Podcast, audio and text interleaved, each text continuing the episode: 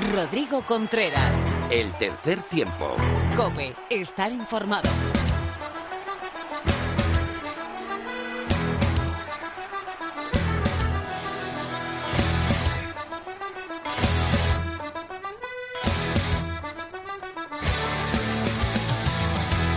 Hola, ¿qué tal? Bienvenido, bienvenida a una nueva entrega de tu programa de rugby en la radio. Esto es el tercer tiempo de la cadena Cope.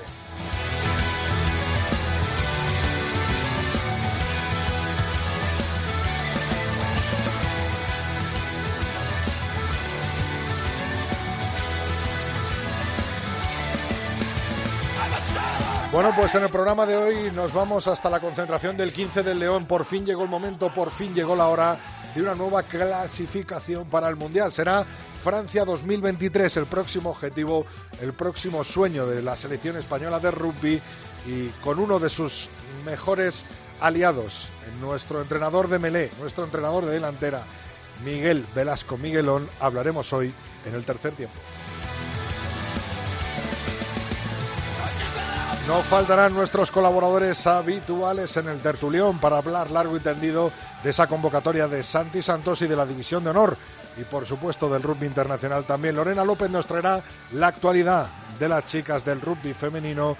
Mar Álvarez nos dará otro dato de la concentración del 15 del León. Y Lulo Fuentes con el que estrenamos nueva sección tras el repaso a los British and Irish Lions. Viene los grandes entrenadores de la historia al tercer tiempo.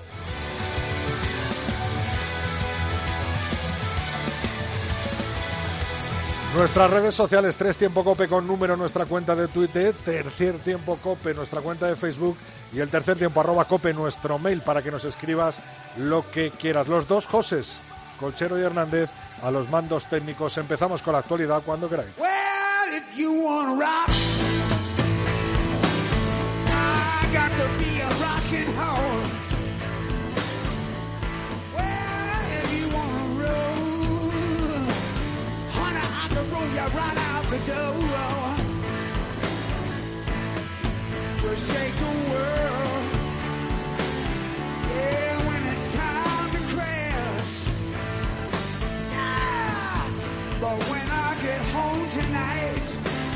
Bueno, pues empezó la segunda vuelta de la División de Honor con grandes resultados, sobre todo sorprendentes en Universidad de Burgos bajo cero y Ampordicia eh, se deshicieron del Silverstone El Salvador y el Brac Quesos entre Pinares respectivamente en sus partidos del Grupo 1 de la División de Honor. Complutense Cisneros se impuso a la Unión Esportiva San Boyana a pesar del intento de remontada de los decanos y el Mazavi Santander Independiente volvió a la victoria ante Guecho por la mínima, eh, dejando así pues el último puesto a los vascos en la tabla. Estos fueron los resultados. Universidad de Burgos 33, Silveston El Salvador 24, Ampordicia 21, Brac Quesos Entre Pinares 15 y en el grupo 2, Guecho 29, Mazavi Santander Independiente 30, Unión Esportiva Samboyana 26, Complutense Cisneros 32 y Les Abelles 10, Ciencias Universidad Pablo de la Vide 17. Eh, el partido entre los eh, jugadores del Barça Rugby y los del Lexus Alcobendas quedó aplazado por COVID.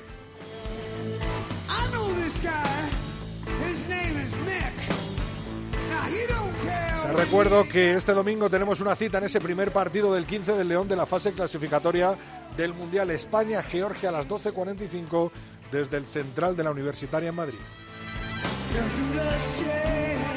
Y que también este fin de semana vuelve el Seis Naciones con los siguientes emparejamientos. El sábado Italia-Gales eh, a las 3 y cuarto de la tarde e Inglaterra-Francia a las 5.45. Ya en la sesión del domingo Escocia-Irlanda a las 4 de la tarde. Nos vamos hasta la primera francesa, top 14 francés. Toulouse es primero con 66 puntos, seguido de La Rochelle con 59, los mismos que Racing 92. Cierra la tabla el Bayón con 30 y el Agen con 2. En la segunda francesa, el Vans sigue comandando la tabla con 81 puntos. Es Usa Permiñán el segundo clasificado con 79. Cierra la tabla con 28 el Valence Romance y el Soyo Glumón con 27. Nos vamos hasta tierras británicas. Bristol Bears encabeza la Gallagher Premiership con 46 puntos. 40 tiene Exeter. Cierra la tabla Gloucester con 19 y Worcester con 16.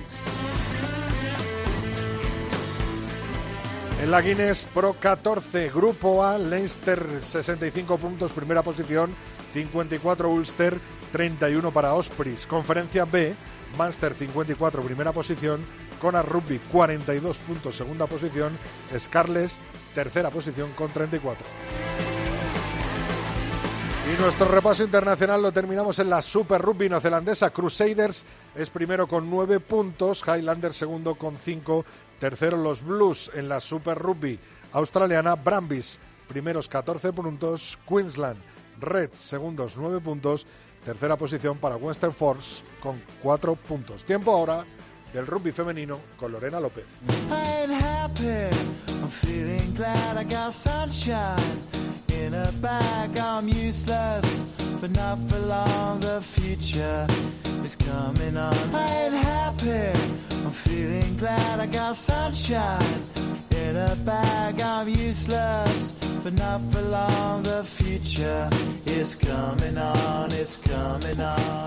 La semana pasada destacó la noticia del posible retraso del Mundial 2021 hacia 2022 en Nueva Zelanda y eso ha hecho que se aplace la clasificación para el Mundial, ese partido que se iba a disputar este sábado de las Leonas 15 contra Irlanda. Muy buenas, Lorena, ¿qué tal? Muy buenas y traigo malas noticias porque la World Rugby ya ha reafirmado su compromiso de, como dicen ellos, realizar un espectacular torneo de la Copa del Mundo en Nueva Zelanda, pero va a ser en 2022 y eso se ha decidido, pues eso, después de que su comité ejecutivo eh, ratificara formalmente, que hace nada, Rodri, a la hora de comer de este martes, la recomendación de posponer la Copa del Mundo que tenía previsto celebrarse pues entre el 18 de septiembre y el 16 de octubre de este año. Lo que supone, como, como ya te puedes hacer una idea, es que todo va a cambiar. Los países, sobre todo los que tenían que disputar aún el correspondiente clasificatorio, como es el caso de España, pues van a haber esos partidos aplazados y por el momento significa lo que comentabas que el próximo sábado 13 de marzo no vamos a ver a las Leonas jugar contra Irlanda en el Central, que de momento se queda pendiente de una nueva fecha que World Rugby comunicará a la mayor brevedad posible y vamos, de hecho está, está por ver si será eh, con el mismo formato, porque recordamos que España, después de haberse proclamado campeona de Europa, tiene que enfrentarse a Irlanda, a Escocia e Italia por una plaza directa para Nueva Zelanda y para también así acceder a una segunda vía de repesca mundial. eh, bueno, pues veremos a ver qué pasa. El enfado de José Antonio Barrio Yunque está más que, pero más, más que claro, más que claro y sobre todo más que justificado, ¿no? Eh, parece que Irlanda tiene demasiada fuerza en el rugby internacional y bueno, pues vamos a ver nosotros, como bien dijeron las chicas en estos dos partidos del europeo, lo demostramos en el campo. Quienes parecen eh, que mantienen sus buenas noticias son las Leonas del Seven, ¿no? Si todo va bien, eh, está previsto que disputen cinco etapas de la World Rugby Seven Series 2021 y van a comenzar dentro de relativamente poco con dos citas en París, con, eh, concretamente en Marcoussis, y se van a celebrar el fin de semana del 15 y 16 de mayo y del 22 y 23 también de mayo. Nueva Zelanda comenzará el circuito como defensora del título tras haber sido coronada como campeona eh, la temporada pasada, que fue una temporada que, como te imaginas, Rodri, pues tuvo que finalizarse anticipadamente cuando se los hayan disputado cinco de los ocho torneos femeninos. Madre mía, eh, ¿cómo está el tema, eh? Madre mía, ¿cómo está el tema? El, COVID sigue siendo el protagonista, ¿no? hagamos lo que hagamos. Totalmente. Eh, de momento, lo que hemos tenido este fin de semana ha sido Liga Iberdrola con esa esperada quinta jornada, ¿no? Y salieron ganando la mayoría de los equipos madrileños. El Complutense Cisneros ganó 5 a 13 al vigente campeón, a las chicas de Corteva Cocosupi, ascendiendo así al segundo puesto de la clasificación general. Eh, fue un encuentro con muy pocos puntos y un ajustado final que de hecho, vamos, fue gracias a los dos ensayos de la internacional Olivia Fresneda y de María del Mar Escusa, gracias a ellos las colegialas se hicieron con la victoria pero esta derrota no significa, entre comillas, Rodri, que obviamente claro que significa, pero no significa demasiado para las sevillanas, ya que como solo han perdido dos encuentros, se mantienen en los puestos de playoff. Majada Onda también se impuso, esta vez ante el CRAT Residencia Rialta, y lo hizo 31-14. Eh, como era de esperar, las fases estáticas, sobre todo las meles, fueron una de las áreas que permitieron a las madrileñas coger la delantera, aunque bueno, hubo fases donde la iniciativa de juego estuvo bastante repartida, las reinas fueron más regulares y cometieron menos fallos. Otras madrileñas que también se hicieron con la victoria fueron las chicas del Olímpico, que ganaron 7 y 19 a Les Abelles. Las del Omega firman así su primera victoria de la temporada y lo hicieron ante un Les Abelles que va mejorando mm, encuentro a encuentro, pero siguen sin sumar en la tabla.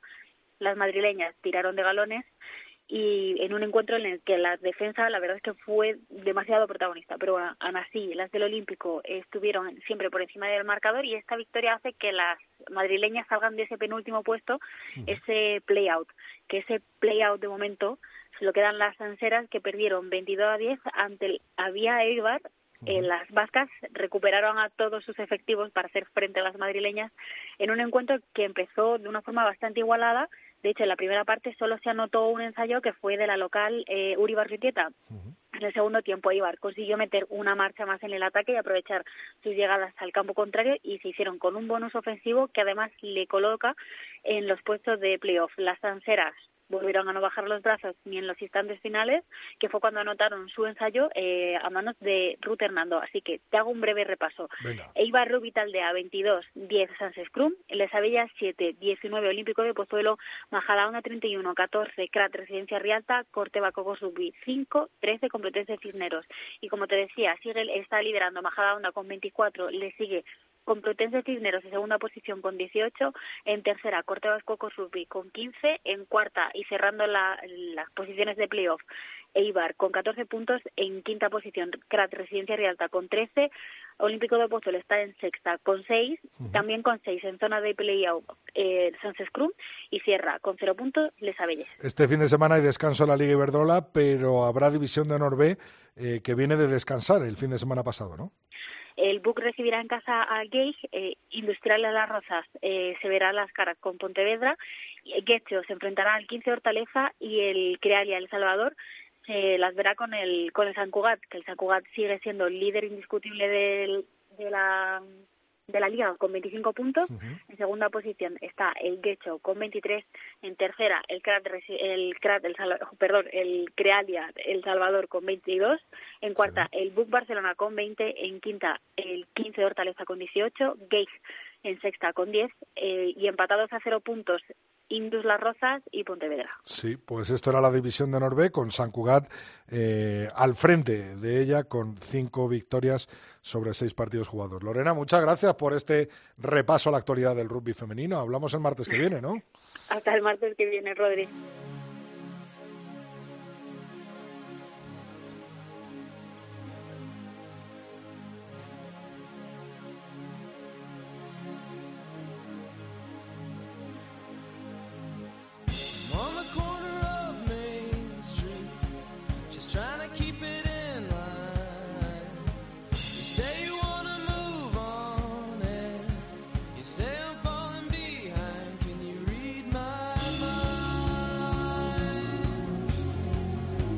Bueno, pues llegó el momento que muchos, muchos esperábamos, yo creo que casi el 99% de los aficionados al rugby en nuestro país, llegó el momento de la fase de clasificación del Mundial de 2023 de Francia con un primer partido que se jugará este próximo domingo 12.45 en el Estadio Nacional Complutense en el central de la Universitaria de Madrid. Para muchos, la vuelta de jugadores como Charlie Malí al 15 de León es la gran noticia. Otros eh, estarán esperando el debut de jugadores provenientes del Barça o del Brac Quesos entre Pinades, como el caso de Alex Alonso.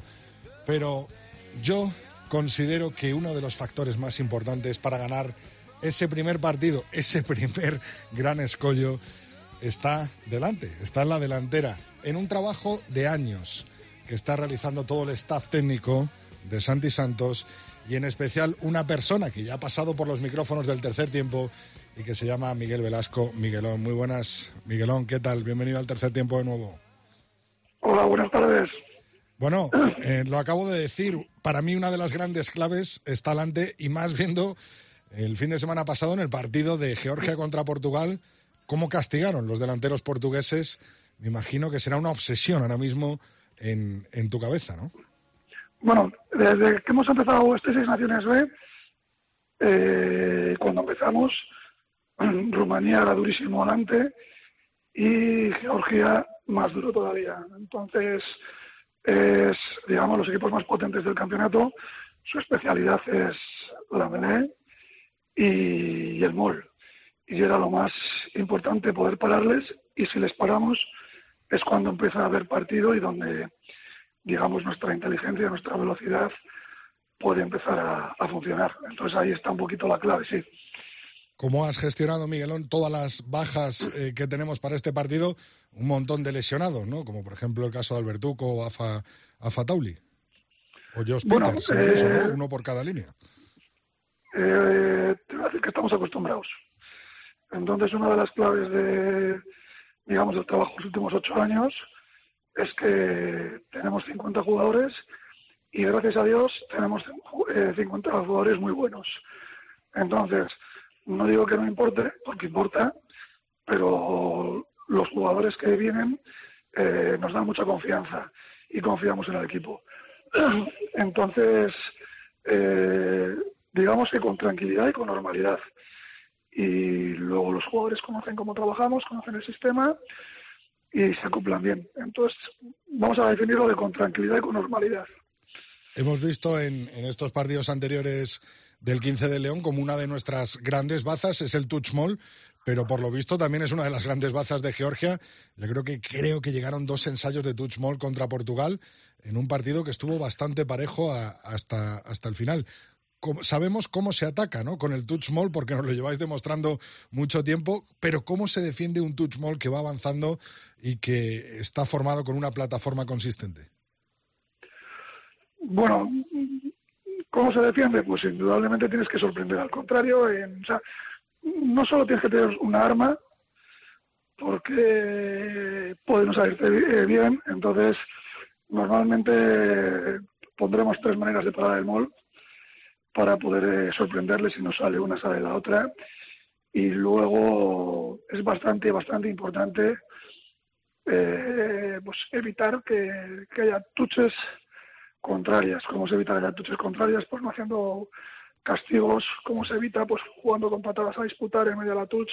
Entonces, digamos que te lo digo un poco general porque no quiero decirte la táctica, pero que, pero que por ahí van los tiros. Tienen que tener pocos moles y los moles que, que tengan les defenderemos con todo y alguna sorpresita la Y pocos, pocas tuches, pocos line-outs dentro de 22, ¿no? Lo has dejado claro, ¿no? Eso está claro. Sí, sí, sí. O sea, cuando juegas contra equipos con fortalezas tan fuertes, la primera es que ellos tengan tres oportunidades. Vamos a poner como muchísimo. Si tienen seis, estás muerto. Eh, bueno, hemos visto la convocatoria que, que daba ayer mismo Santi Santos. Eh, vemos que, que hay una tercera muy ágil para saltar en las tuches, ¿no? Con Lucas Guillón, con Viti, eh, jugadores que también pueden jugar de segunda. Me imagino que sacaremos una melé potente, ¿no? Con una segunda línea también con peso corpulenta para poder frenar el empuje de los georgianos, ¿no? Bueno, eh, indudablemente la segunda línea tienes que meter un si metes un jugador, digamos, que tiene habilidades de jugar por fuera, como Viti o como Lucas, luego tiene que haber otro jugador. Eh, más duro y más fuerte y más potente para la melee y para el juego, digamos, a romper. Entonces, todavía no está decidido quiénes son, pero eso parece la lógica. Bueno, era nada, preguntarte un poco por las claves, porque yo creo que es una de las grandes claves, ¿no? De, de podernos enfrentar a, Georgia y sacar partido, ¿no? De este primer partido de clasificatorio para el Mundial 2023. Está este domingo en, en, poder fronar en el pack de delanteros eh, de Georgia. Eh, me imagino que estarán todos los delanteros eh, encabezando el capitán Fernando López súper mentalizados, ¿no? De, de cara a ese partido y de cómo intentar echar el alma ¿no? en el campo. Yo, este grupo que llevamos trabajando ya 7, 8 años, una cosa que me encanta y que es que, es que no le tienen miedo a ningún equipo, ni, ni salen con respeto. Entonces, ellos creen en sí mismos. Entonces, estoy convencido que la delantera podrá ganar o podrá perder, pero que va a ir a por los georgianos. Entonces, eh, en, la mentalidad estoy tranquilísimo. Luego, indudablemente, tenemos que aguantar la melee, que en la melee no haya golpes, y lo que has dicho tú, y parar el mol. Y entonces, si eso, eso ocurre, luego habrá partido, y, y en todo el resto, ya eh, estamos mucho más igualados. Incluso yo creo que hay algunas cosas que somos mejores. Entonces, vamos a ver qué pasa. Pues todo nuestro apoyo, todo nuestro empuje con la delantera del 15 de León este domingo, primer partido clasificatorio del Mundial Francia 2023 contra Georgia y nos quedamos por lo menos yo, mucho más tranquilo con tus palabras y sobre todo con esa confianza que eh, os habéis ganado partido tras partido y bueno, pues desde la antigua fase de clasificación para el anterior Mundial, que ya es historia de 2019, está claro que el voto de confianza del rugby español lo tenéis al completo gracias a precisamente esa mentalidad ganadora y esa mentalidad de eh, comer y morder al equipo que sea que tengas enfrente, se llame como se llame. Miguelón, muchas gracias y por supuesto que nos vemos este domingo. Mucha fuerza y nuestro empuje en esa melee del 15 de León también y en esos touch mall para, para nuestros delanteros. Muchísimas gracias, un abrazo enorme. Hasta ahora.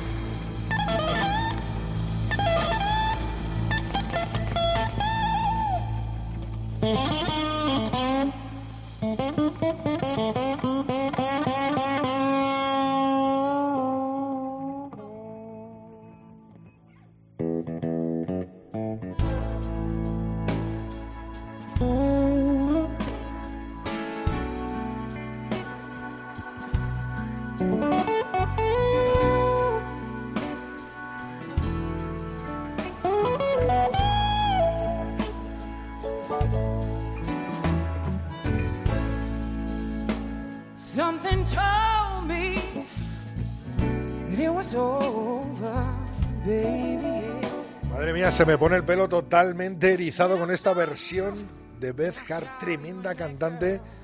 ¿Cómo suena? ¿Qué sensibilidad? ¿Qué sensualidad? Me recuerda al juego, por ejemplo, de Charlie Malí, o de Álvar Jimeno, o de El 15 de León en general.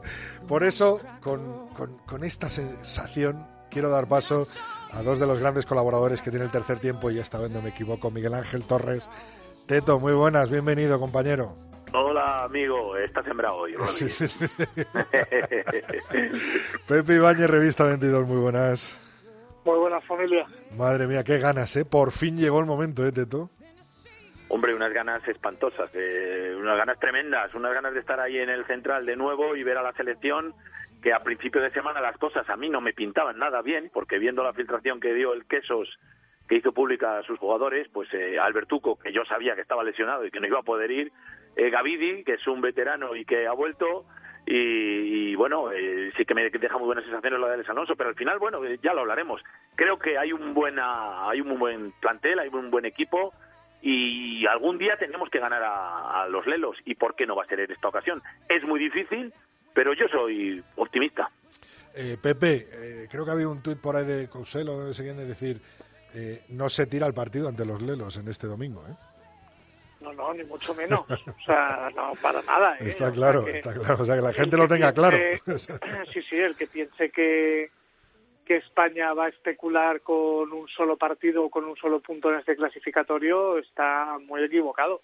Eh, yo creo que si algo nos ha dado eh, Santiago Santos y todo su equipo en estos últimos años es que pese a las bajas, que es cierto que es una convocatoria en la que hay eh, bajas sensibles, yo creo que más bajas eh, por lesión que por decisiones o negociaciones con clubes franceses, eh, aún así eh, tenemos fondo de armario yo creo que para plantar cara a una Georgia que a mí el otro día en Portugal tampoco es que me diese miedo. Es verdad, ¿no? El partido muy parejo y al final decidió el, el touch mall y el mall y la, los delanteros y la fuerza de, de adelante de, de, Georgia, ¿no, Teto? Sí, está claro. El otro día Portugal hizo un buen partido, estuvo hasta el último momento a seis puntitos, podía haber hecho algo más, pero bueno, es que esta gente sabemos a lo que juegan. Eh, tienen unas internacionalidades bestiales. He estado mirando y el, el solo, el 15, el Sandro Todúa, tiene 90 caps. Eso significa que tiene más caps él solo que nuestros dos medios melés, nuestros cuatro centros y nuestros tres alas. Eso, eso es por algo. Y esta gente sabe a lo que juega. Sabe a llegar al minuto 60 desgastándote, eh, fastidiándote todo el rato con la delantera. En el momento de un golpe de castigo te lo van a tirar a 5 o 10 metros dentro de la línea 22. Te van a intentar hacer el touch mold que lo bordan, que lo bordan y esa va a ser la dinámica que tiene que intentar evitar la selección española. Nosotros tenemos que aprovechar nuestro touch mall, va a ser un duelo importante y sobre todo rezar y hacer eh, mucho mucho trabajo en la en la melé, porque ya sabemos que sin melé a los lelos es prácticamente imposible ganarles.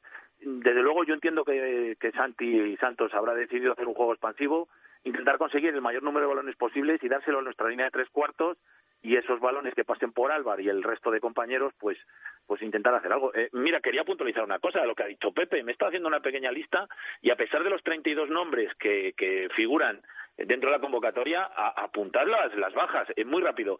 Serón Civil, Alberto Blanco, Joshua Peters, Asier Usarraga, eh, Gautier Guibuán, Afa Tauli, Facundo Domínguez, Guillón Ruet y Manu Ordaz, ya sabemos que no pueden ir porque tiene un partido importante, Fabián Perrín, Richard Stewart, eh, Martín Alonso, Guillermo Domínguez, Julen Goya y John Besselbel. Todos podrían ser titulares con esta selección.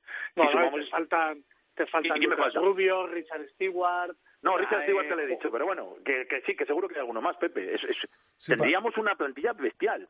Sí, es un poco lo que hablaba Miguelón, ¿no? Eh, cuando he hablado con él hace tan solo unos minutos, creo que eh, la clave va a estar ahí adelante en conseguir parar a la delantera, tanto en las melés como, como en esos Tusmod que apuntabas, Teto, y, por eso para mí es el gran protagonista Miguelón, ¿no? Eh, puede ser la vuelta de Charlie Malí, el, debut de Alex Alonso, pueden ser muchas cosas, pero, pero sin duda el partido está ahí adelante, ¿no, Pepe?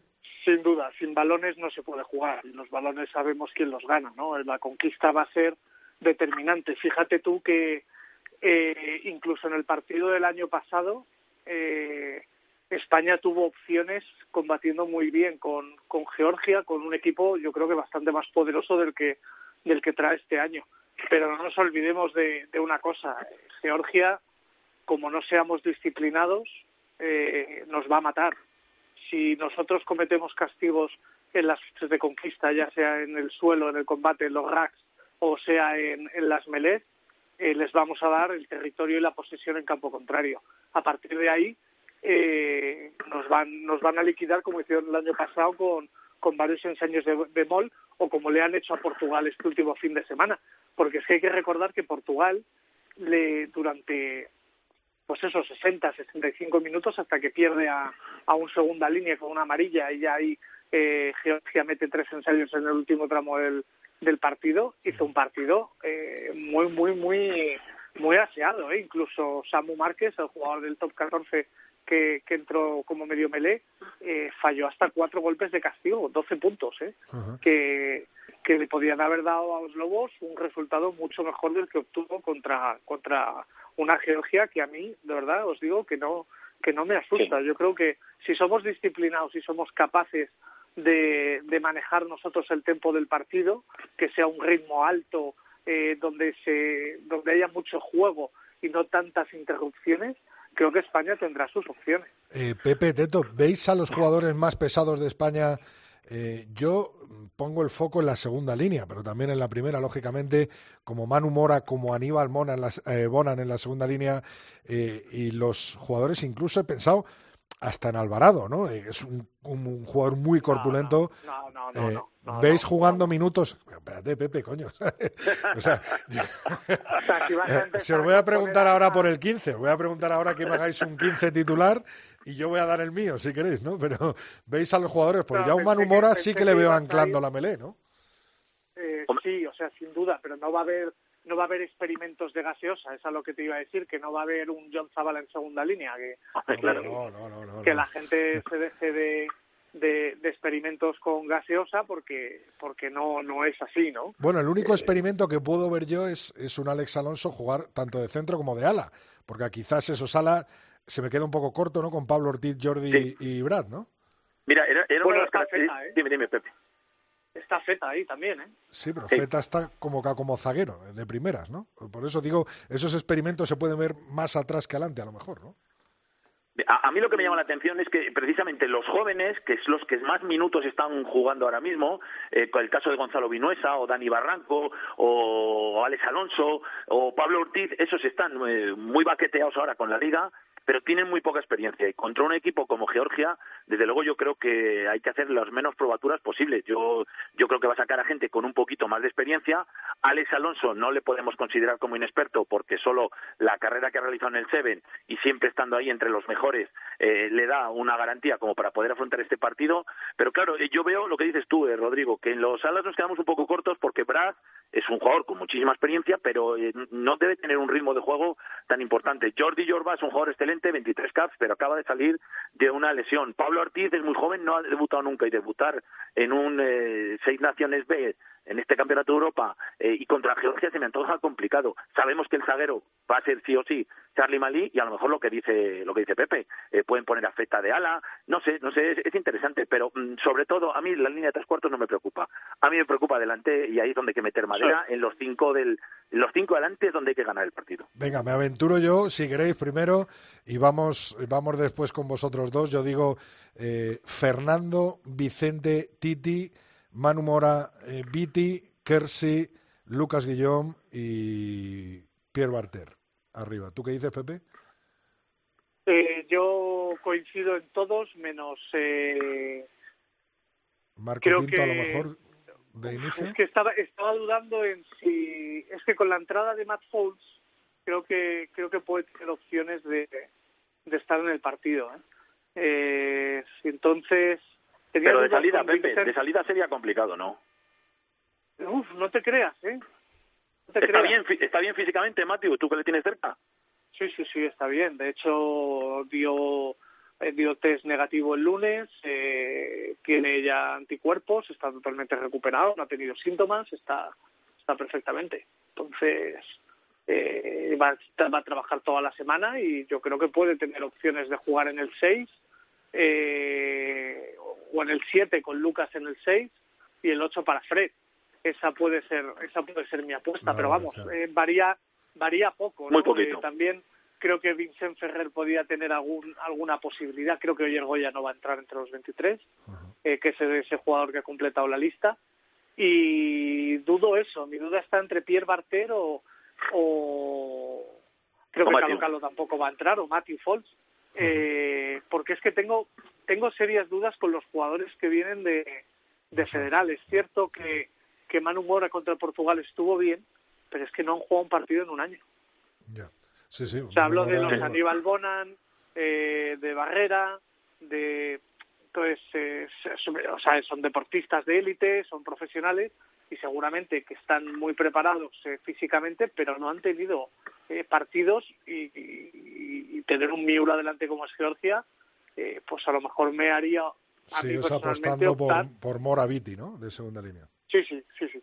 sí, sí. Yo creo que creo que ahí tienes toda la razón y necesitamos la, la mayor fortaleza posible y creo que Manu Mora eh, nos da eso, además de que es también salta, porque si optásemos por Aníbal Bonan, Aníbal no es un jugador eh, que nos dé esa, esa opción en touch. Sí, los saltos al final con Guillaume y con, con lo tenemos bien cubierto, ¿no? Al final con terceros saltadores también como, como Lucas Guillaume, ¿no? Entiendo que Miguelón querrá tener cuantas más opciones mejor. Claro, claro. Eh, Teto, ¿tú coincides con esa delantera? Sí, sí, absolutamente. Eh, yo coincido contigo. Lo de Matthew Falls, bueno, pues podría ser.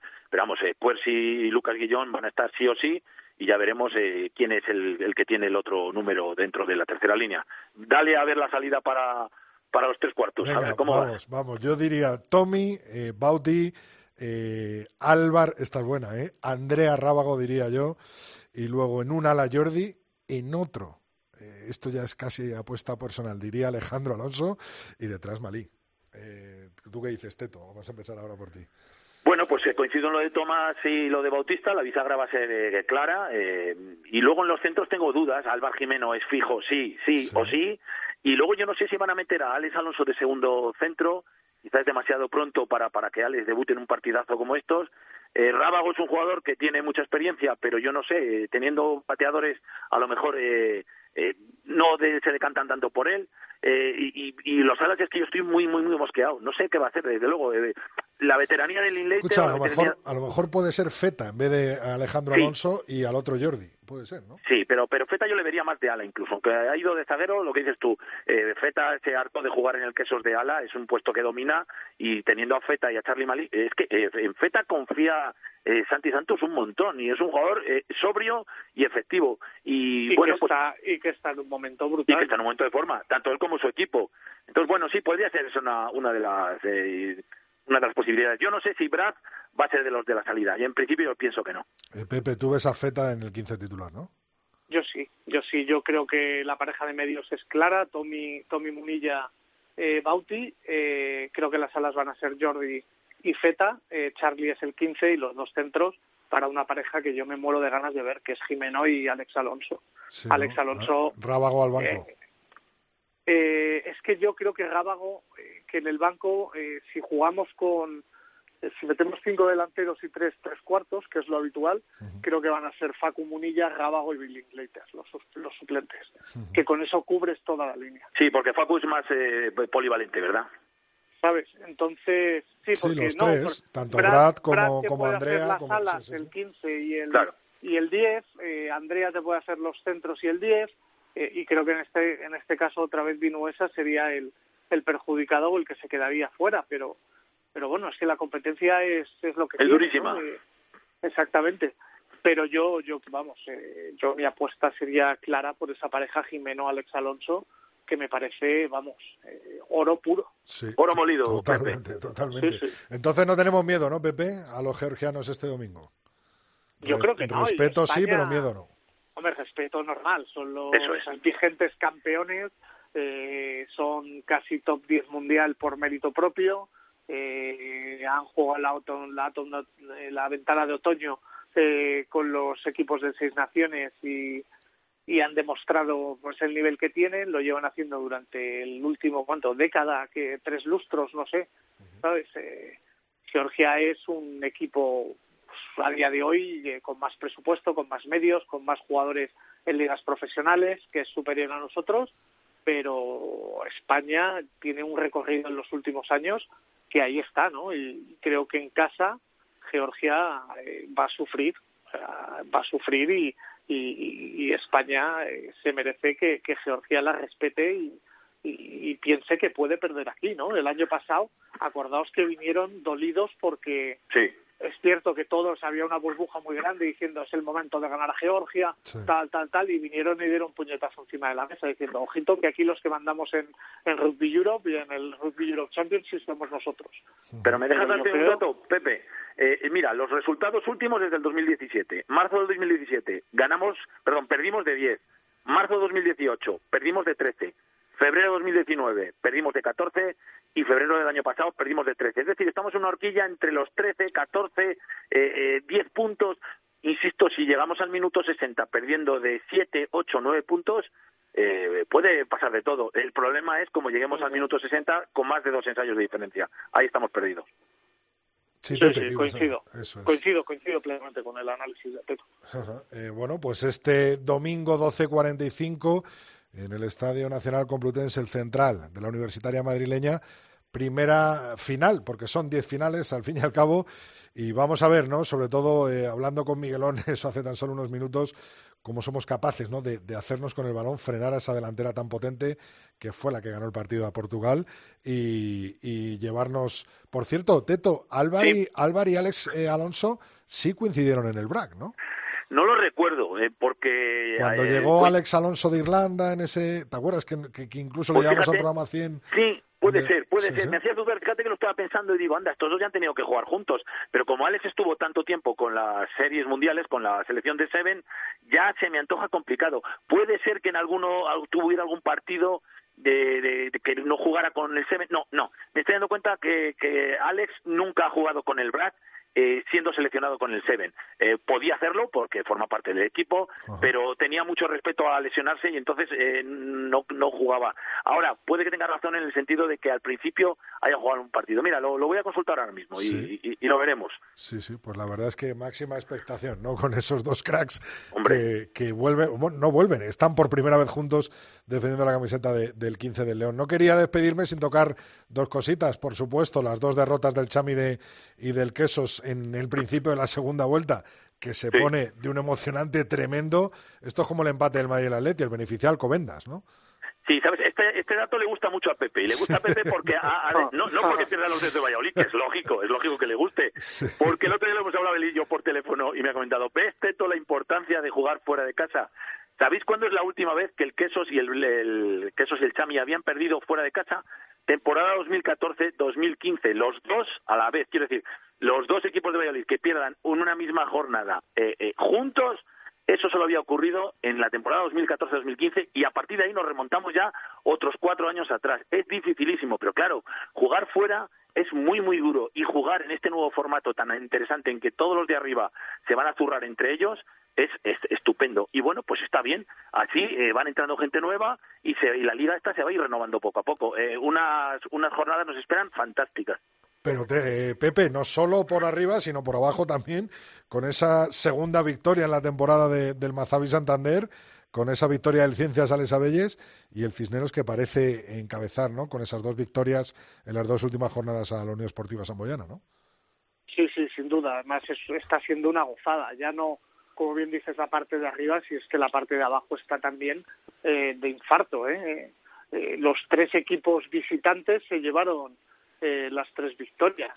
Es cierto que los bisontes de Chucho Mofimán quizás eh, no debieron sufrir tanto, eh, permitiendo que Gecho les remontara. Es que les, no, no, es que de hecho les remontó el partido. O sea, cuando sacan de centro era último balón, eh, recuperan el balón, provocan el golpe de castigo y ahí Zaguirre desde 40 metros se, se lleva el partido para Santander. O sea, una victoria de oro. Sí, sí, que había, y lo que Villegas había advertido que era última jugada, ¿no? sí, sí, sí. O sea, eh, después de que de que hiciese el último ensayo hecho y patease Brad que falla la patada, dice última jugada, sacan el balón, lo recuperan y pum. Al final se llevan la, una victoria a Santander que, que, les puede valer la, la permanencia. Eh, lo del Ciencias en Sevilla, pues la verdad es que yo creo que sufrió más, o sea, se tenía que haber llevado sí, tenía que haber ganado con más, con más holgura, porque, porque luego sufrió mucho en Belé, y de Sabelles, eh, no sé qué le está pasando, pero se está atascando y no parece el equipo que, que empezó la liga, pese a que, a que debería ir a más y no a menos, ¿no? A ver si, si, si Alberto Sofías consigue revertir eso. Y lo del Valdiri, es que Samboy sin Afa, Rama Robledo y sin Palomar, es que baja mucho baja mucho sin sus tres perros de presa ahí. Pepe, no te eh, escaques de los de arriba, háblame de los de arriba también. eh, bueno, la verdad es que jornada muy propicia para Alcobendas. Alcobendas, si es capaz de ganar el día 21 en Barcelona con bonus, pues será líder. Entonces. Eh, bueno, empatado a 19 eh, puntos, claro, sería con, con el Sí, pero líder porque de momento el único que ha ganado al BRAC es Alcobendas. Bueno, Jordici ahora. Pero hay un partido hay un partido, Rodri, al que Pepe le tiene pavor, que te lo confiese, y es en Pepe Rojo. Cuéntaselo, anda, Pepe. Sí, sí, a ver, yo, yo creo que todos los de arriba se van a dejar partidos en la segunda vuelta, ¿eh? Todos, pero sí es cierto que... el queso ya lo han hecho. Claro, eh, pero también es cierto que un equipo como el BRAC, el BRAC no ha jugado contra ninguno de los seis primeros fuera. Contra ninguno. Es, cierto. Entonces, eh, lo va a tener complicado porque el único partido que jugó fuera fue el derby, o sea, como visitante, pero lo jugó en su casa. Entonces, eh, ir, a, ir a Burgos va a ser muy duro, ir a Barcelona va a ser muy duro, venir a Madrid va a ser muy duro. Bueno, Barcelona se libra porque le ha tocado en casa, ya sabes, cosas del sorteo.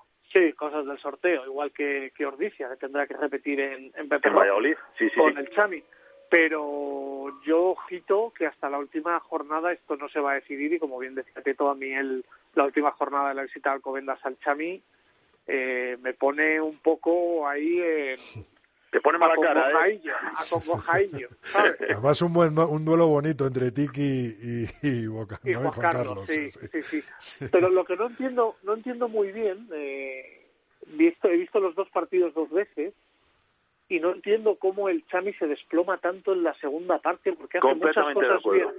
Hace muchas cosas bien en la primera, incluso cuando quizás no sacó todo el rédito que debía cuando estuvo con dos hombres más sobre el campo por las amarillas de Facu López y de, y de Juan Pirido, pero pero en la segunda parte se, se, se diluyen como un azucarillo y Burgos empieza a, a y eso que sufrió muchísimo en Melé también Burgos ¿eh? Eh, y se lleva un partido pero muy merecidamente y el Braco Ordicia uf, el- creo que el, el desafío físico que plantea Ordicia en la defensa eh, fue brutal y consiguió maniatar a, al Quesos que no que no supo cómo meterle mano a los del Goyerri que ojito que estaban sin sin Julen Goya ¿eh? que Sí. suele ser un estilete Para poner el broche de oro, para finiquitar esta tertulia, tenemos Le Crans el sábado a las 17.45, Inglaterra-Francia y tenemos Escocia-Irlanda. Del Italia-Gales ni hablamos. Pero, pero bueno, quiero vuestro pronóstico y, y qué va a pasar en esta cuarta jornada de, del Seis Naciones. Bueno, si quieres empiezo yo. Eh, lo, lo de Venga. Italia-Gales está claro. Uy, uy. Y luego los otros dos. Inglaterra ya no puede ganar. Irlanda tampoco puede ganar, ni Escocia. El Escocia-Irlanda es un poquito más descafeinado. Eh, da lo mismo. Yo entiendo que puede ganar Escocia, pero por eso de que me tira lo de, lo de Escocia, pero nada más. A ver, Teto, se nos ha ido Teto. Pepe, ¿estás ahí? sí sí estoy estoy Decía Teto que, que bueno, que, que el, el partido, por supuesto, es el Inglaterra-Francia, ¿no? Sí, sin duda. El de Crunch, además, con la vuelta de Entama aquí Bacatagua, eh, yo creo que, que Francia va, va a ganar en Twickenham para regalarnos ese Super Saturday de la última jornada, una final contra Gales que le va a endosar la trigésimo primera derrota consecutiva a Italia, sin ningún lugar a dudas. Sí. Eh, Gales, Gales no puede fallar y no va a fallar eh, para jugar, llegar a ese último partido en, en el Stade de France la semana que viene y jugarse el torneo contra, contra Francia. A, El- los, a los ingleses les debe motivar, ¿no? El, el- el jorobarles a los franceses. Sí, pero ya sabes, ya sabes que te lo que, que mi apuesta este año es por Gran Slam de Francia. Sí, sí, Entonces, sí, sí. Bueno, todavía puede ser, ¿eh? Claro, claro. por eso te digo, aunque tengan el partido ese Aplazado, colgando por ahí con. Escocia, pero pero sí, sí, mi, yo sigo convencido de que Francia ya le toca eh, volver a rascar metal y, y lo va a conseguir este año. Y el duelo Celta, el Escocia-Irlanda, eh, la verdad es que me inclino más. Mira que me gusta Irlanda, ¿eh? que me siento aficionado irlandés, Ajá. pero es que tengo unas ganas de que se carguen a Farren que, que prefiero, vamos, voy a animar como Teto a Sí, Escocia. sí, Escocia, ¿no? Teto, te habías quedado en el No, sí. Inglaterra-Francia, Me- es el me quedaba partidazo el de... Inglaterra-Francia, es muy Sí, sí. fácil. Eh, los ingleses in- entiendo que intentarán jorobar todo lo posible a los franceses para que no se alcen con el, con el título, pero para mí la duda va a ser más Francia que la propia Inglaterra. Eh, a ver cómo han resultado de todas esas movidas, de todas esas cosas de despachos, cosas ajenas a lo deportivo con el caso del COVID, a ver cómo están también físicamente los jugadores, esa inactividad, eh, a ver después de, de haber pasado la enfermedad cómo están. Pero lo lógico es que jugándoselo todo como se lo juegan, ganen los franceses. Pero bueno, hay que ver, hay que ver. Y recuperando a sus grandes estrellas, como decía Pepe, ¿no? El caso de Guacatagua, de, de Entamac, etcétera, etcétera. Bueno, sí. vamos a ver qué, qué pasa en Es- Escocia-Irlanda, Teto. Escocia-Irlanda, yo, yo apuesto por Escocia. Sí, ya la fastidiaron con Gales, la fastidiaron bastante gorda. Entiendo que ahora con Irlanda no pueden perder. Bueno, pues coincidir los dos en vuestro pronóstico, Gales, Francia y Escocia para este fin de semana, veremos a ver lo que pasa. Nos vemos el domingo en el Central, por supuesto, ya le he dicho a Miguelón que si hace falta empujamos nosotros también detrás, haciendo una cuarta línea detrás de los flankers y, de, y del 8 que... que Pues somos sale. una primera potente, ¿eh? Sí, sí. sobre todo por kilos. Metemos seis en la primera línea. Todavía estamos para unos minutos de calidad. Sí.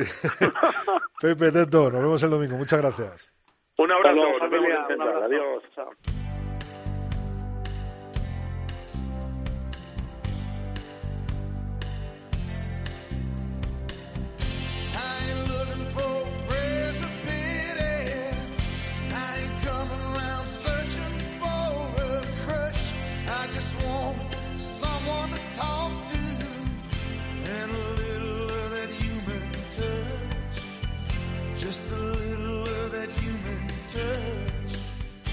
Bueno, pues la semana pasada terminamos de hablar sobre los Lions en vista de que este año pues tienen su gira.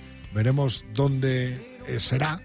Todavía está por decidir eh, los detalles principales de esta nueva gira de los Lions, como por ejemplo, pues será en Sudáfrica, en Australia, en las Islas Británicas, en Irlanda. Bueno, hay varios factores que pueden influir en esa gira de los Lions. Parte de la prensa especializada ha coincidido en que la opción de que se juegue en territorio británico e irlandés cobra cada vez más fuerza, en especial una vez se ha conocido el plan del gobierno británico para la desescalada. Y hay un protagonista en todo esto, en la gira de los Laños también, que se llama Luis Fuentes. Muy buenas, Lulo.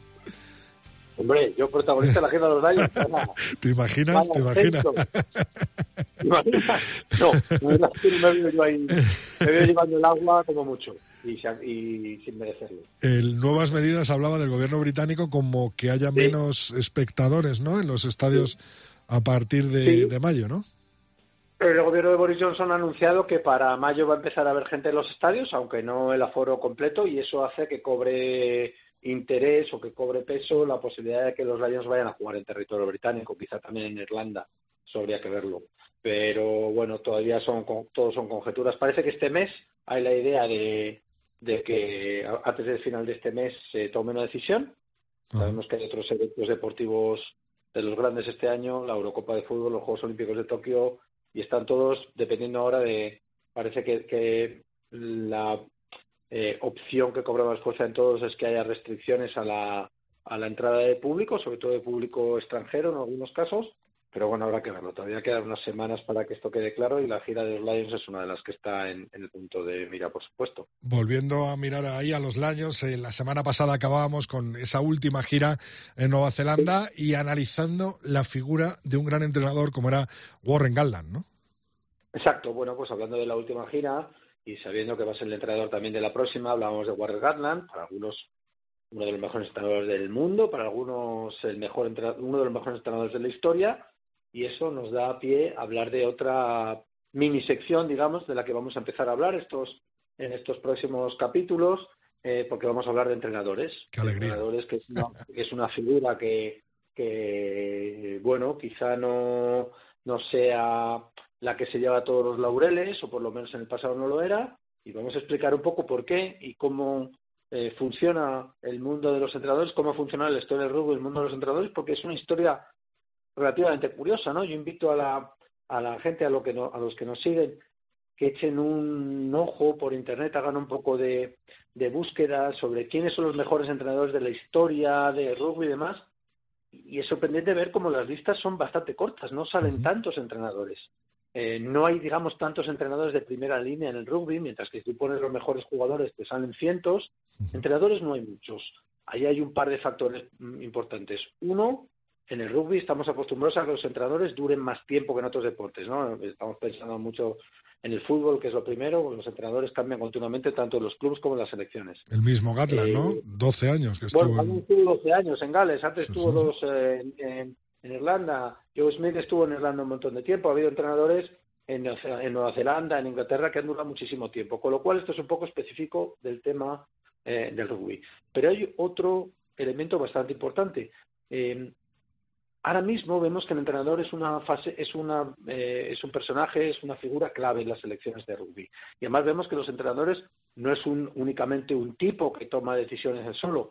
Vemos que es un equipo de técnicos tremendamente complejo, cada vez más numeroso. Cuando vemos, además, ahora se ve mucho en las retransmisiones, eh, ese cuartito en el que están los entrenadores y ves que hay técnicos que está uno de defensa, uno de ataque, uno de delanteros, uno de la línea, uno únicamente de melee, otro únicamente de técnica o de pateo, un responsable únicamente de preparación física. Ahora mismo es una cosa muy sofisticada, con un equipo muy complejo, con un entrenador que, digamos, dirige y coordina todo ese equipo, pero que vemos como un, un realmente como un equipo técnico complicado que funciona de manera eh, muy bien engranada, pero con mucha gente. Bueno, esto no es algo que fuera, que haya sido siempre así en el mundo del rugby, eh, y además vemos que cuando eh, echamos la vista atrás en el mundo del rugby, realmente los entrenadores como tal empiezan a aparecer a finales de los años 60 únicamente.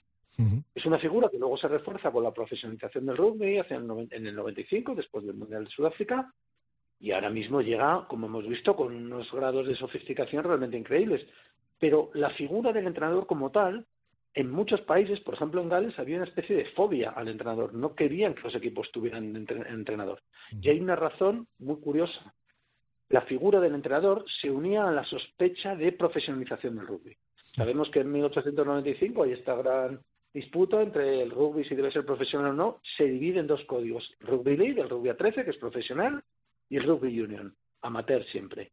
En este rugby union, el rugby A15, el que nos gusta, el que seguimos, eh, la figura del entrenador era una figura un poco proscrita porque se asociaba a la profesionalización. De hecho, en los equipos de rugby A15 tradicionales, la forma de juego, el estilo de juego, la táctica de cada partido, era algo que se dejaba al capitán y a los jugadores más veteranos. Había algunos que asesoraban y tal, pero eran realmente los jugadores veteranos, que eso en Francia, por ejemplo, duró hasta mediados de los 70, no era el capitán el que manejaba absolutamente todo, ¿no? Los equipos no tenían un entrenador, incluso en las giras de los Lions había alguien que era el manager del equipo, se ocupaba del manager, que era se ocupaba un poco de la intendencia, de la organización, pero no era el director técnico como tal. El peso de los capitanes en los equipos de rugby iba mucho más allá de hablar en el campo, tomaban decisiones importantes tanto y fuera, tanto dentro y fuera del terreno de juego, antes y durante los partidos. Esto es una cosa que no pasa solo aquí. ¿eh? En cricket yo he visto, haciendo así indagaciones, que ha habido hasta hace relativamente poco una, una, un, un debate bastante encendido sobre si realmente necesitan entrenador los equipos de cricket o con el capitán basta, ¿no? O sea que esto explica un poquito esta ausencia de entrenadores históricos que nos remontan muy atrás en la historia, sino que empieza a ser a partir más o menos de los 70, de los 60, finales de los 60, principios de los 70. Bueno, Lulo, pues en el hemisferio sur, sobre todo Sudáfrica y Nueva Zelanda, la figura del entrenador empieza a verse con más nitidez antes que en Europa, ¿no? Eso es, ya a final de los 40, principios de los 50 ya parece que también espoleado por algunas giras de los All Blacks por Sudáfrica y viceversa, bueno, parecía que empezaban a tener en cuenta que no les vendría mal tener a alguien, algo que fuera parecido a un entrenador, pero en Europa llega todo más tarde, como bien dices, parece que el tema de la profesionalización del rugby es todavía más tabú que en el sur, y, si te fijas en los números oficiales, el primer entrenador oficial en Inglaterra y en Irlanda es del 69, en Escocia no hay entrenador hasta el 71, y aparte no le llaman entrenador, le llaman ayudante del capitán o asesor del capitán. En Francia es en el año 73 y el capitán en Francia mantiene tomando decisiones y decidiendo casi entrados bastante los 70. Eh, la selección de los jugadores no lo hacía una sola persona, no lo hacía un entrenador, un seleccionador, había unos comités, había una serie de, de gente que se reunía, de clubs, gente con peso en el mundo del rugby que elegían, no había un seleccionador como tal. De todos estos, los que primero toman eh, los pasos hacia la figura del entrenador, tal y como, como lo conocemos hoy en día, son los galeses. Y, y, en el 67 los galeses ya nombran a un, a un, tipo que se llama Ray Williams, quizá no muy conocido, pero que tiene una influencia brutal tanto en el rugby galés como en la figura del que es el entrenador y un poco el cambio hacia el rugby más moderno. Uh -huh. lo, lo, llaman entrenador, lo, lo nombran entrenador asesor del equipo nacional con la idea de que ayude al modelo que tenían, basado más en la experiencia de los jugadores y en las decisiones del capitán, después de que los sudafricanos en una gira por Gales eh, unos años antes les pegaron una paliza en casa que les dejan un poco mmm, dudando si esta fobia que tenían hacia el entrenador tenía mucho sentido. Uh -huh. eh, Ray Williams además es un tipo que es galés pero que había pasado por su carrera como jugador en, en Inglaterra Además, curiosamente, había propuesto a la Federación Inglesa un plan integral para desarrollar el rugby, que los ingleses dicen que no, porque no quieren tener nada, nada que ver con el profesionalismo. Entonces, los galeses sí que se fijan en él y es este Ray Williams el que empieza a formar entrenadores en Gales, empieza a pasar una filosofía más de equipo en general, a todo lo que son el deporte base, los entrenadores de la gente más joven, busca una filosofía que une preparación física con preparación técnica y busca sobre todo un juego de tres cuartos, que los tres cuartos sean muy creativos, que estén muy enfocados en, en meter muchos puntos, darle una, un carácter especial a, a, los equipos que juegan en Gales. El resultado es el Gales este luminoso de los años 70 del que hablamos tanto, uh -huh. y ahí cambia la, la, figura del entrenador en todo el hemisferio norte, más o menos a la vez, como hemos dicho, ingleses, irlandeses, escoceses toman nota de lo que ha pasado en Gales y ahí es donde arranca un poco la historia, ¿no? En los próximos episodios, pues iremos hablando de los entrenadores más importantes que, como digo, pues curiosamente empiezan hace relativamente poco, ¿no? Comparado con otros deportes, la figura del entrenador en el rugby sustituye la del capitán mucho más tarde que en otros que en otros deportes y eso es lo que vamos a ver las próximas semanas. Fíjate que me ha entrado curiosidad, Lulo, de, de, consultar esa lista de los mejores entrenadores de rugby de la historia y a ver si hay alguno anterior a, a estos mediados de los 70, ¿no? A estos principios que, que nos estás dando tú, ¿no? Seguro que las has consultado algunos, tú, como has dicho, ¿no? Mencionan algunos, sobre todo sudafricanos, algunos neozelandeses, algunos que eran más managers de los equipos que iban con los Lions, pero como si podéis ver, vamos, por en la, en la búsqueda que yo he hecho, que tampoco he mirado el 100% de las páginas que hay por ahí, pero los que mencionan son entrenadores pues relativamente recientes. Llama la atención, ¿no? No, no estamos hablando de gente que sea tan tan tan antigua como, como cuando hablas de grandes jugadores que sí que te salen ahí nombres míticos casi de los del principio del siglo, ¿no? Eh, Sí. Parece que la figura del entrenador queda un poco relegada por esa por esa cosa tan bonita que aún sigue en el rugby, ¿no? Que el capitán tiene tanto peso, mucho más que en otros que en otros deportes, en el que el capitán toma decisiones dentro del campo, pero que es verdad que ahora las toma, yo creo que ya una vez discutido con su entrenador antes, en esta situación vamos a hacer esto, en esta situación vamos a hacer lo otro, y se ha reducido un poco la figura o, o- o el, o el ámbito de decisión de la figura del capitán. Pero Sí. es verdad que sigue siendo una cosa bonita que sean veteranos y, y capitanes los que decidan. Eso todavía queda en rugby, pero no tanto como antes, por supuesto. Ajá. Bueno, pues vamos a ver cómo nos despedimos hoy, ¿no? En este primer capítulo, nueva serie con Luis Fuentes en el tercer tiempo y esto va de entrenadores. Tenemos unos cuantos nombres buenos, ¿eh? que están, que están ahora de rabiosa actualidad. Iremos viendo los logros de cada uno. sí, sí, sí, sí. Vamos a ver cómo nos despedimos, Lulo.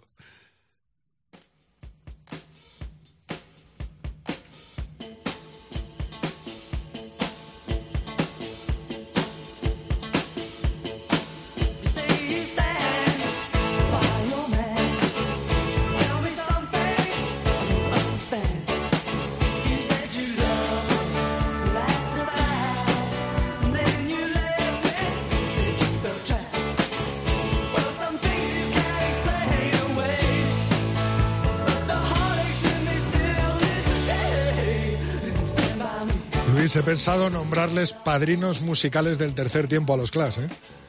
Sí, sí, verdad es una de las referencias del programa, por una cosa por otra. Sí, Pues por el nombre de la canción, ¿no? Training Vain. sí. Es un juego de palabras, esta es una de las canciones también da referencia de los Flash. Es un juego de palabras porque se puede traducir como entrenar para nada o, o- o tren a ninguna parte A o tren que no sirve para nada. Eh, en, este caso es, es la historia de es una historia que cuenta Mick Jones, uno de los compositores de los guitarrista, cantante, uno de los compositores de los Clash, es que tenía una novia que vivía eh, lejos, él cogía el tren para ir a verla, muchas veces no, no quería ni verle, con lo cual habla de esta historia del, del tren a ninguna parte, pero bueno, también se entiende como entrenar para nada, una canción además que tiene su historia, porque no aparece en los créditos del London Calling, como sabrás, es la canción fantasma, se incorporó a la grabación cuando ya estaban imprimida, cuando ya estaban imprimiendo las, las portadas, con lo cual no sale en las primeras ediciones y cuando te escuchas el London Calling y vas siguiendo la lista de las canciones, al final la última de la, de la cuarta cara, pues son los discos, aparecía esta joya. Dice, bueno, ¿esto qué es? Que no tiene nombre, esta canción fantasma, ¿de dónde ha salido? Fíjate, ¿eh? Re- sí, sí. ¿recuerdas la primera vez que escuchaste el London Calling y te saltó de repente Training? Sí, total, totalmente. Qué bueno, aparte de- recuerdo estar con mi hermano y comentar esto que es. ¿Qué ha pasado? Esta canción no aparece. Pues es una maravilla. Regalo sorpresa, ¿no? Qué grande. Regalo sorpresa. Y luego acabó siendo single y una de las canciones míticas de los Clash. Pero bueno, siempre tenía ese guiño, yo creo, a los que lo escuchamos por primera vez en vinilo. Las Qué cosas bueno. ya no pasan, porque la gente no escucha vinilo. Pero bueno, Bueno, los resistimos ya a algunos, ¿no? de entrenadores, los que tenemos edad de haber conocido la época sin entrenadores, pues esto sí que hemos oído el en directo. Eso es como ver un segunda con, con la venda en, en las orejas, ¿no? Sí, de vez en cuando sale alguno, a mí me da mucha alegría. Sí, sí, sí. digo, ¿eh? Lulo, muchas gracias. El martes que viene, mucho más. Esto va de entrenadores. Terminamos con los class. Gracias. Hasta luego.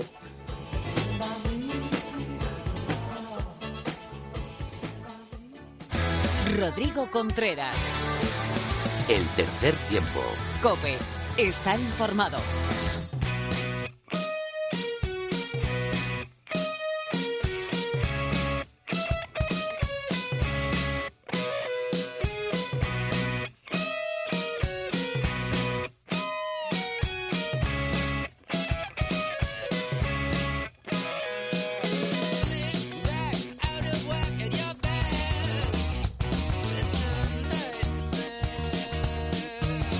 Pues volvemos en este programa del tercer tiempo a la convocatoria, a la concentración, a la Blume, a la residencia Blume del 15 del León, de aquí hasta el próximo domingo en ese partido contra Georgia, totalmente protagonista hoy de este programa y de este capítulo. Allí nos espera, como siempre que hay concentración del 15 del León, Mar Álvarez. Muy buenas, Mar.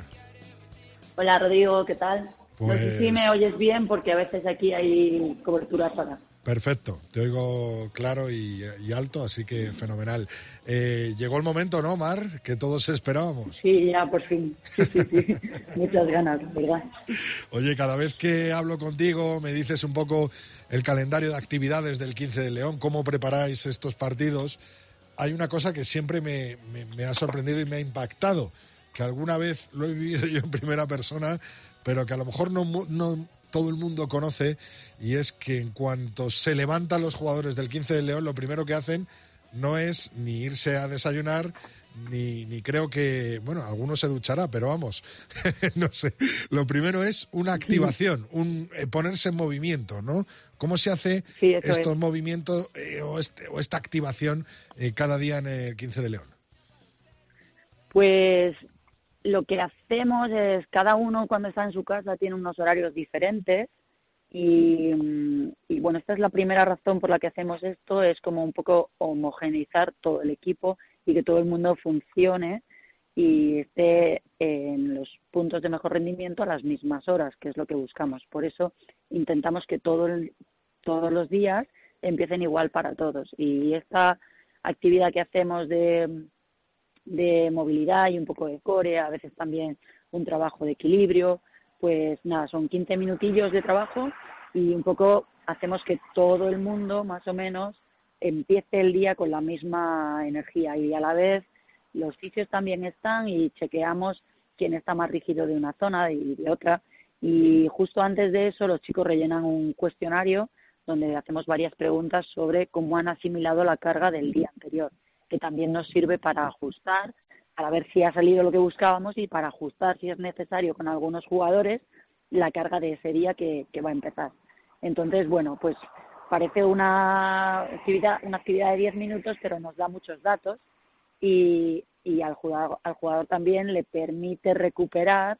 Sabes que por las mañanas te levantas más rígido, eh, no sé, menos móvil, pues le, le permite empezar el día ya con un mayor rango eh, de movimiento que hace que la, a la hora después, hora y media, cuando ya vaya al gimnasio o al campo, ya empiece, eh, no gastemos tanto tiempo en el calentamiento. Es como casi un calentamiento a distancia del que lo- nos aprovechamos en las siguientes sesiones. Y además este calentamiento, esta activación, esta movilidad, está separada en tres cuartos y delanteros. ¿Por? Sí, esto es un poco más una cuestión logística de no encontramos una sala tan grande para estar todos juntos, eh, pero si pudiéramos lo haríamos todos juntos. De hecho, creo que en Uruguay que teníamos una sala muy grande, algún día lo hicimos juntos. Pero bueno, es una cuestión más de organización que de, de que hagan cosas diferentes. El, el trabajo es casi igual. Vamos, que es, es- eso me refería, ¿no? Es, es casi lo mismo, ¿no? El- el- esta activación o esta Sí, sí, sí. movilidad que hacen todos los jugadores. Sí, sí. ¿no? Muy bien. Eh, después desayuno, después rumbo al gym, rumbo a los entrenamientos. Sí, y- depende de lo que tengamos cada día, pues a veces, eh, por ejemplo, si queremos sacar más velocidad, metemos la sesión de campo, la sesión de campo por la mañana, y si queremos, y el, y el gym iría por la tarde, y si buscamos cosas más de acondicionamiento, pues eh, el, el gym es por la mañana, con un trabajo más preciso, y el campo por la tarde. Depende de, de lo que estemos buscando en la sesión de campo, que siempre es lo que marca lo que marca el resto de, del día. En total, Mar, ¿cuántas horas son desde que se levanta el jugador hasta que vuelve, bueno, a la cama o tiene ese ratito libre antes de dormir? 12 horas, Pues será, de buena pregunta, porque- Más o menos. o- Sí, porque la activación empieza a las 8, eh, luego gimnasio es como nueve y media de la mañana y a la una comemos y todo ese tiempo, perdón, ¿eh? un segundo, menos dos, sí, abajo, salón de actos, sí, a la derecha. había un jugador perdido. Eso te iba a decir, sonaba Charlie Malí o alguno de esos, ¿no? No, no, eso ya estaba, estaba de Oyer Que estaba de ¿no? Sí, Mar. Entonces, bueno, eh, de nueve y media a doce y media más o menos tienen actividades campo gym, eh, comida, descansan un poquito. Cuatro tienen reunión de vídeo donde se plantea lo que vamos a hacer en el entreno para que luego todo vaya muy rápido y no haya dudas y no gastemos tiempo en explicar, sino que ya saben las partes que tienen en el entreno, los objetivos que tenemos que conseguir y cada día invertimos un poco de tiempo en estudiar al rival y ver cuáles son sus fortalezas y sus debilidades y cómo queremos jugar con respecto a esas fortalezas y a esas debilidades que tiene el rival. Y esto dura como una hora, luego campo, que dura hora y media más o menos. Luego tienen a veces spa, a veces fisio, cena, a veces siguen los tratamientos de fisio después de la cena y máximo a las 11 o así están en la cama porque, como has visto, se levantan temprano para, para volver con todo el ciclo al día siguiente. Lo que es una jornada completa serán 12, ca- de 12 a 14 horas, más o menos, si no 15 o más, ¿no? Sí, sí. Mar, acabamos de oír a Oyer Goya que tiene reunión ahora mismo, así que te vamos a dejar y nos eh, citamos este próximo domingo a las 12.45 en el Central, por supuesto. Y ya sabes, si necesitáis un noveno delantero, pues eh, me ofrezco a poner mi granito de arena y a empujar con, con toda la melé del 15 de León. Muchas gracias, Mar, y nos vemos el domingo. Muchas gracias a ti. Abrazo. Adiós.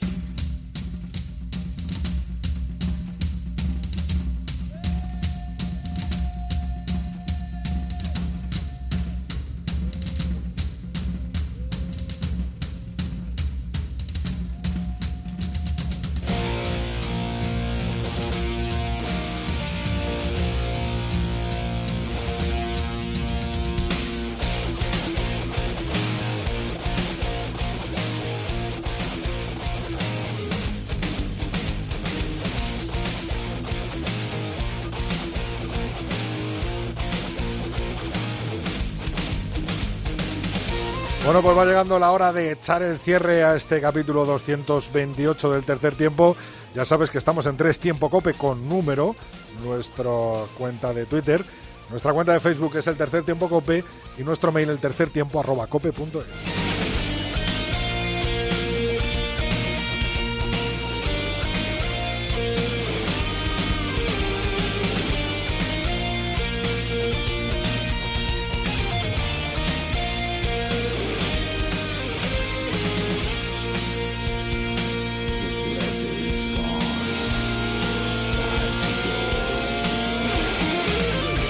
Bueno, pues mucho se ha hablado del mensaje de David Melé en esta misma semana, en el día de ayer. eh, decía, gracias por su mensaje, se acabó para mí. Creo que el 15 de los Leones tiene suficiente talento para que yo lo entregue a la nueva generación. Sin embargo, sigo disponible para ayudar en lo que se pueda. Vamos, Leones. Muchas gracias. Decirle a David Melé un montón de mensajes. Le han llegado como el de Zaguero Williams, un honor y un sueño verte con los Leones, David. Muchas gracias. Todo un campeón del top 14 y que lo poquito que pudo sintió la camiseta del 15 de León, como todos los Leones que jugarán el próximo domingo ante Georgia en ese partido fundamental, primero de la clasificación para Francia 2023, próximo mundial en el que España estará. Estoy convencido de ello.